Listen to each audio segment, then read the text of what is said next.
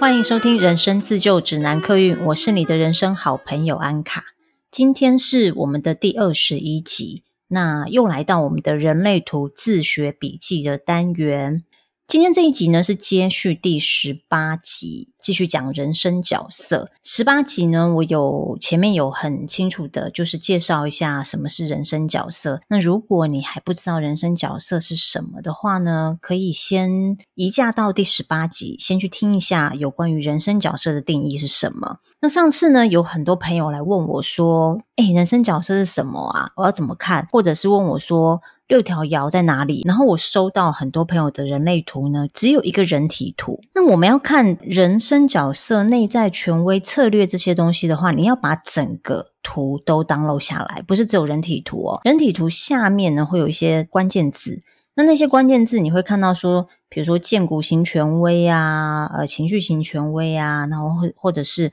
等待回应啊之类的。那里面会有一个人生角色。人生角色的下面，你会看到两个数字。那通常它的表现方式是前面一个数字，后面一个数字，中间会有一个很像分号的符号。比如说一分之三，那通常我们会讲说一三；二分之六，我们会讲说二六；三分之五，我们会讲说三五。那这个数字呢，就是就是我讲的六条爻。那因为人类图它是结合了易经、星座、脉轮。卡巴拉这些神秘学，所以我们先不深入研究这个爻到底是怎么组成的。呃，我们只要知道，我们每一个人的人生角色呢，是由两个爻组成的，所以你会有两个数字一前一后。那前面的数字呢，是你自己知道你自己有的一些特质、个性，别人也看得出来你有这些人格特性。那后面那个数字呢？它就是潜意识的被设计进去的这些个性，所以你自己本身可能不太清楚，你有这些行为执行的方式，你的想法，别人看得很清楚，可是或许你自己没有察觉到，这些都是你的特质，并没有说哪一个没有，就是两个都有，这两个特质都有，你可以把它当做前面那个是表象，那后面那个是潜意识台面下的，这两个都会影响我们的想法跟我们的人生态度。那今天我们要讲二四六爻，因为上次我们讲过一三五了嘛，哈，那这次我们来讲二四六。那先从二爻讲起哦。二爻呢，二爻的关键字是隐士、天生好手、投射、民主。我觉得二爻的人齁，很像是电玩里面被呼叫出来救援的伙伴。通常这个被呼叫出来救援的伙伴哦，他的武功很高强，然后也有自己专精的技能。二爻的人哦。就很像这个被呼唤出来的伙伴，伙伴被呼唤之前呢，他是躲在一个地方，你看不到，你也不晓得他从哪里冒出来的。所以二爻的人，他平常就很像一个隐士，他不喜欢出风头，他喜欢独自用自己的方式做事情。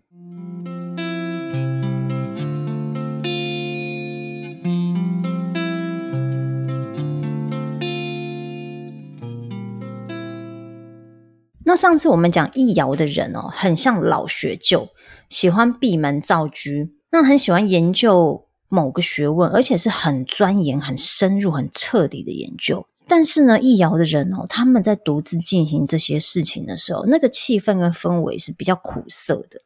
他们虽然很想要一个人闭门造车，可是呢，可能环境不允许，他们必须要有别人的协助，去先做一些田野调查。或者是他们需要跟别的单位索取一些资料，他才能够去做更深入的研究。所以，虽然他们很想一个人独自完成研究，但是环境不允许。而他们呢，比较没有这样子远瞻的视野去看透事情的全貌。所以，毕竟他们还是必须要向身边的人去获取资源。可是，二爻的人他就比较幸运。二爻的人呢，他本身的能力就很好。他本身也懂很多，所以通常他们是不需要协助的。反而如果有人想主动提供协助啊，或者是提供资源的话，他们会觉得被打扰了。他们会想说：“哎，我有我自己做事的方法，你们不要来扰乱我，好不好？”二爻的人什么时候会从自己的世界走出来呢？就是当外面的世界需要用到他们的才华的时候，或者是需要使用到他们的研究成果的时候，这就有点像是蜘蛛人听到市民的召唤，需要他们出来打坏人的时候，蜘蛛人就会从他那个穴居出动。二爻的人也是需要被召唤才会出来的，而且不是随便召唤哦，是你去召唤他们的能力，不是召唤这个人出来，而是你需要他们的某一个才华、某一个能力，他们才会出来。平常呢，他们是不问世事的，真的就是像一个隐士一样，他躲在窗帘的后面，观察地上人们的行为，然后收集起来自己做研究。那他们也比较不问世。不沾锅，有时候呢，你会觉得二爻的人呢，好像都有点疏离感。你要是问他们的意见，而那件事情不是他们所擅长的，你可能会觉得他的回答怎么这么冷淡呢？或者是他为什么好像听不懂我的问题，或是听不懂我的烦恼？所以对二爻的人来说，要他们去回应他们不擅长的事情，是蛮痛苦的。所以他们还不如就过着隐居的生活。你们没有需要我的时候，我就自己专心的做我自己的研究。那真的有我可以发挥的地方的时候，我再出现，这样你们才不会对我失望。然后我也不会因为做不到你们的期许而感到自信低落。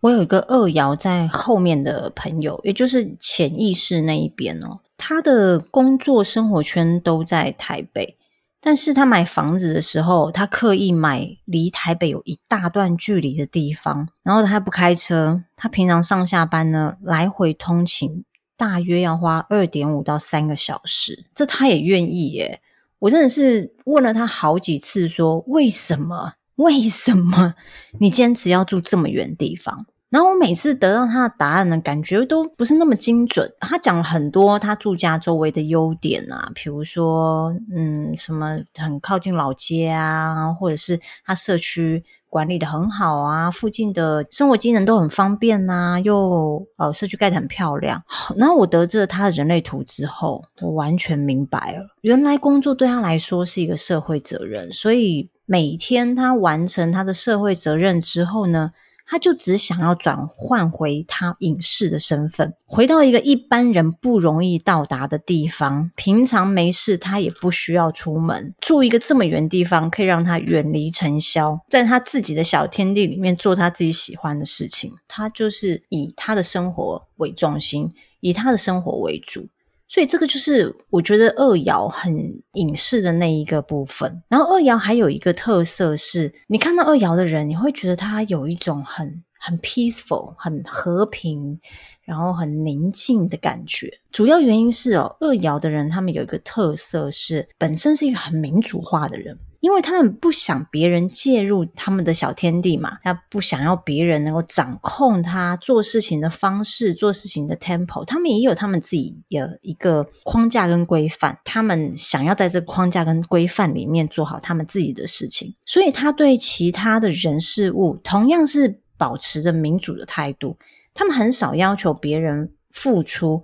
如果说他对某个人提出邀请，而那个人拒绝他的话，他也不会勉强别人一定要参与哦。这就很像一个民主社会的国家，他让人民有充分的自由做自己的决定。但是呢，如果二爻的人他把这样子的民主自由风气用在爱情上面的话，就很可能有点危险。嗯，会对另外一半过度的奉献、牺牲跟忍让，因为他就是采一个民主政府的态度嘛，就是你想你想做什么好啊，我都让你去做，都可以去尝试看看这样子。所以到后面一个，如果他没有设好底线的话，就很容易会让自己受伤。建议二爻的朋友，如果在面对感情的时候呢，那个民主的那一面的个性，真的要谨慎的使用。这个是我对二爻的朋友的观察。真的很像影视，这也不是他们故意的，你就会觉得他们不是那么的走入人群当中，然后就算他们走入人群当中，也是会有一个一一点点的距离跟疏离感，然后大部分的时间他们是喜欢在自己的小天地里面的。哦，还有一个，我觉得二爻的人哦，真的蛮聪明的，他们的聪明看得出来，真的不是用什么用功啊。苦读啊，做研究啊，反正就是不是那种悲苦的方式啦。就是你问他们的时候，他们好像很自然而然的就这个东西就答出来了。因为这个东西就是他也不需要太太费力去学，他们都会有一个特定的专长啊，可能特别会念书，可能逻辑特别好，或者是数学特别好之类。他们会在某一个领域有一个专精，可是那个专精真的不是靠他们死读书来，那个专精就是他们很快就知道那个 mega 是什么，很快他们就能够通盘的了解，然后变成是。那个领域里面的专家，我曾经跟二爻的同事共事的时候，后来观察到他在对某一个领域是很很有他自己的宰调，我就会把那件事情拿去问他，他很快就给我答案。可是如果说我不主动问他，他也不会主动来告诉我。他们真的就是等待被召唤。就是当你有需求的时候，你去找他们，而那个东西是他们专精的，他就会把他知道的东西无条件的告诉你们。以上就是二爻的人的特色。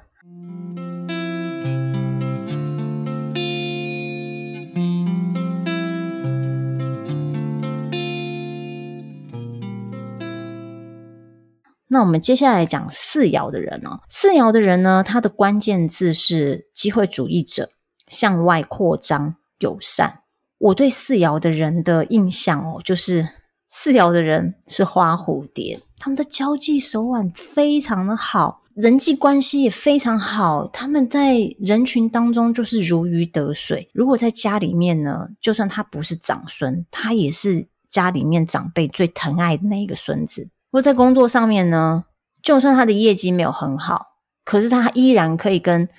长官在那边没大没小，然后长官还是一样疼爱他们，像妈妈一样爱这个下属。他们不是最勤快的一个，但是很奇怪，莫名其妙的客户有事就是要找他，也不要别人，就是要他服务才会安心。所以四爻的人哦，他们很容易的就是跟人家变得很麻吉，但是他又不会只跟一个人很麻吉，你会觉得他都吃得开。他走到哪都可以跟人家打招呼，就有点像是邻家小妹妹，很容易就可以跟人家变成朋友，很熟，然后知道你家里面所有大大小小的事情。四爻人就很像是那种得人疼的国民金孙，我觉得最佳人缘奖得主非他们莫属。这也就是四爻的人的特色，他们就是在人际关系中能够找到他们的存活下去的一个动力，也是他们在这个世界上立足的基础。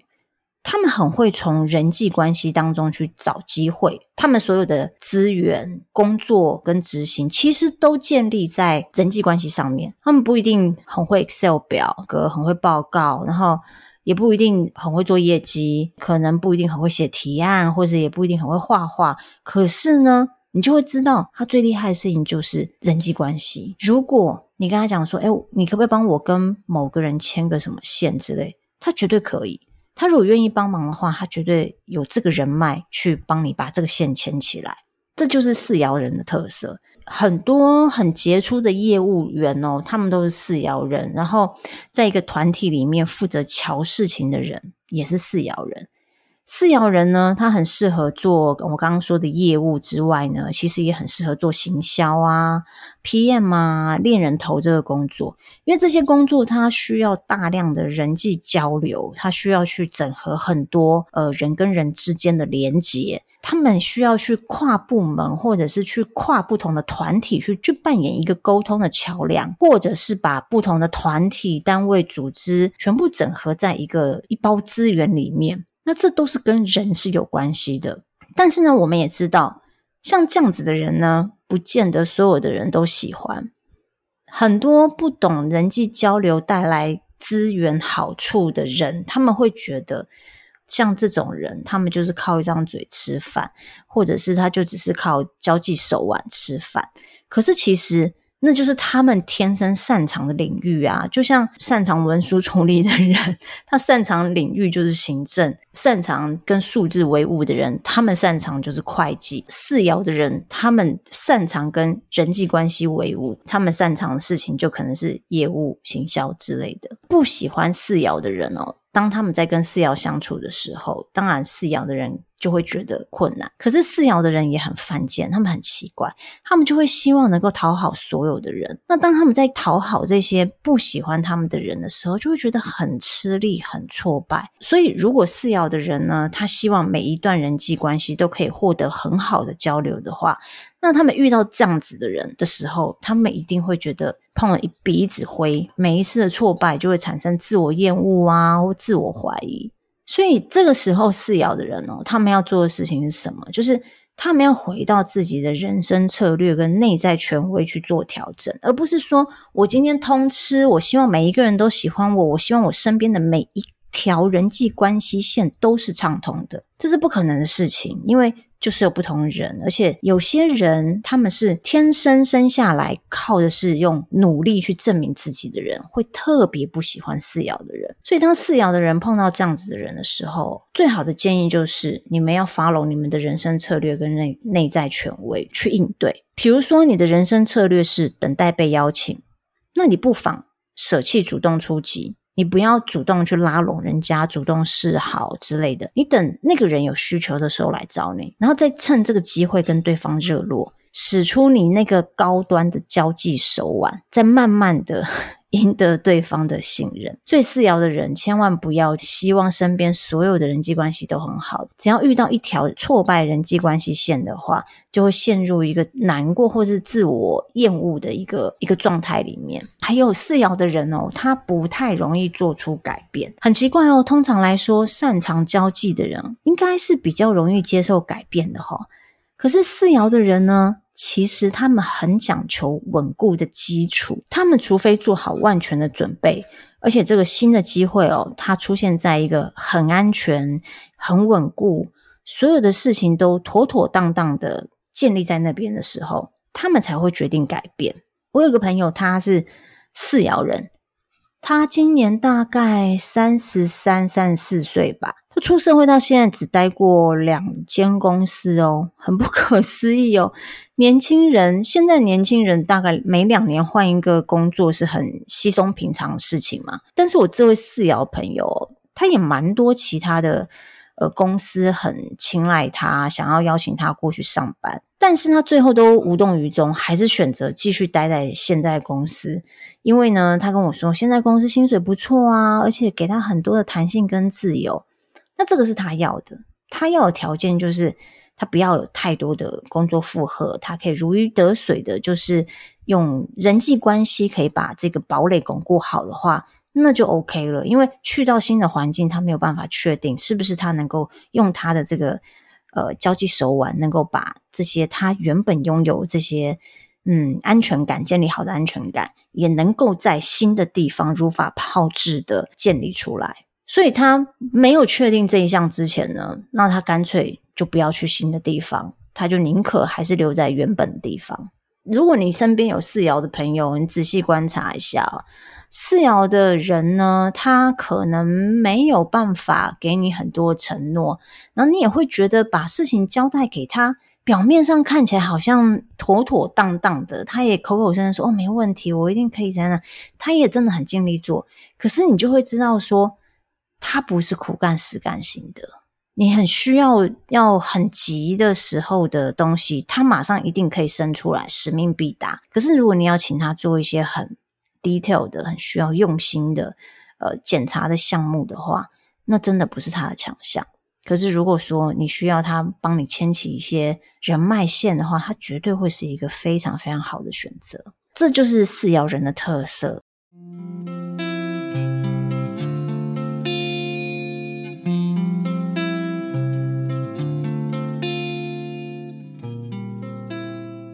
那现在我们来讲六爻。其实我个人觉得六爻的人呢，人生是比较辛苦的。当然，虽然他们的人生比较辛苦，可是他们在最后获得的东西也是最丰盛的。我们之前有讲说，一二三四五六爻，呃，是从下到上的，像是爬楼梯一样。第一个阶梯是一爻，第二阶梯是二爻，然后一直往上爬爬爬，爬到第六个阶梯是六爻。所以六爻的人呢，他就像是站在这个楼梯最上面的那一个阶梯，俯视这个世界。但是他们呢，也不是一口气就登上顶端哦，他们必须先经历一二三四五的阶段，最后才会达到六。他们的人生通常会分成三个阶段。呃，三十岁以前呢，会活得像三爻的人。如果你们还记得三爻人是什么人生角色的话，哈，你就会知道，其实三爻的人是这六这一二三四五六爻当中比较辛苦的一个。三爻的人，他什么事情都要亲身去试过，他要撞个头破血流，换来人生的历练。他们学习的方式绝对不是看别人已经有的成果，然后再把它变成自己的经验的累积，不是。他们的任何的智慧跟成就哦，都是他们自己亲身去试，一定是跌跌撞撞，不停的有冲突，不管是外在或是内在的一些不顺利，然后甚至是失败，才能够换来他们这些人生的历练。所以六爻的人呢，他们在第一阶段，三十岁之前会。活得像山药的人很辛苦，他们所有的经验都是真的是他们跌破头去学习到的。那第二阶段大约是在三十到五十岁。那我我这边必须去讲哦，就是三十岁，然后三十、三十五岁这个分水岭呢，其实是大数据去推估年龄的阶段。那实际上每一个六爻人，他这个阶段性的分水岭时间是不一样的。有些人可能二十几岁的时候他就已经到第二个阶段，有些人可能他是到三十好几。三十七、三十八，他才开始走入第二个阶段，所以不一样。每个人的这只能讲一个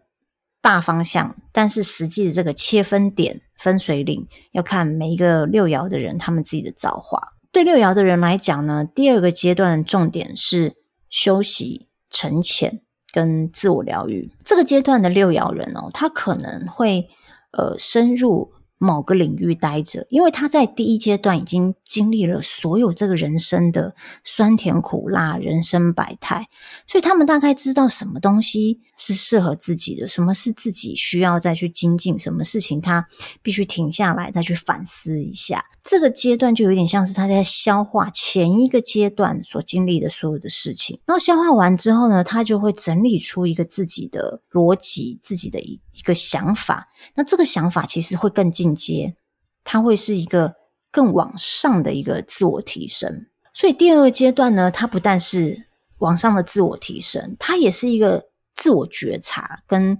觉知、自我对话的过程。所以。很多人他是在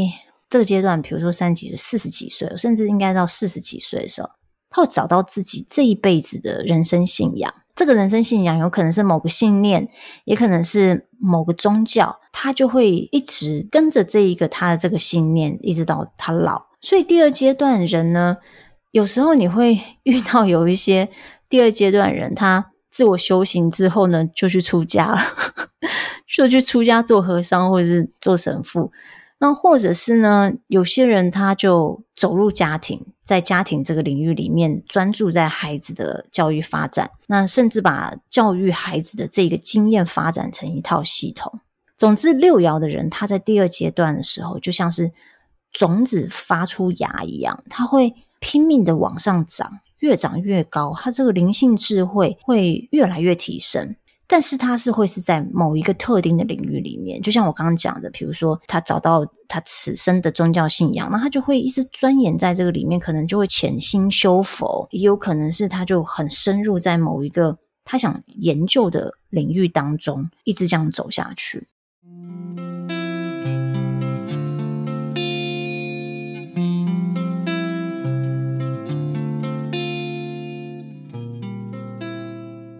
等到五十岁的时候呢，六爻的人差不多已经整合完毕了。呃，因为在第二阶段的时候，他们其实是比较算是远离人群的，他们需要自己跟自己对话的时间，自己去往自己的内在去内观。所以第二阶段的六爻呢，他们会关起门来，在自己的世界里面。有时候你会觉得，为什么人生的这个中年阶段，他们好像消失了？或许也不是实质上消失，而是他们的这个活跃度不是像他们在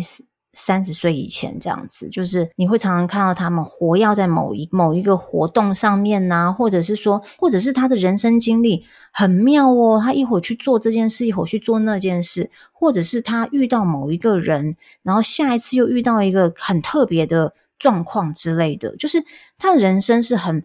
很高张的，然后起伏很大的。在第一阶段，那在第二阶段的时候，你会突然觉得他好像怎么消失了，好像没有听到那么多他的声音，甚至也可能很少看到他的出现，因为那个阶段是他自己在跟自己。对话跟深入自己的内心，走入自己的内心世界的时候，当那当他整合完自己之后呢，进入了第三个阶段。那进入第三个阶段，他们就会很像升华成一个智者。这个智者，有些可能他是真的是变成一个精神领袖，或者是某一个灵性大师。那也有些人可能是他会是在某一个领域当中，他就会有一个有点像是 master 的这个这个象征地位。或者是意见领袖的象征地位，他们不需要太费力，那他们也会走向人群，可是他不需要自己主动去告诉别人说：“诶，你要做什么做什么。”而是他讲出来的话，他自然而然讲出来的话，就会影响到他周围的人。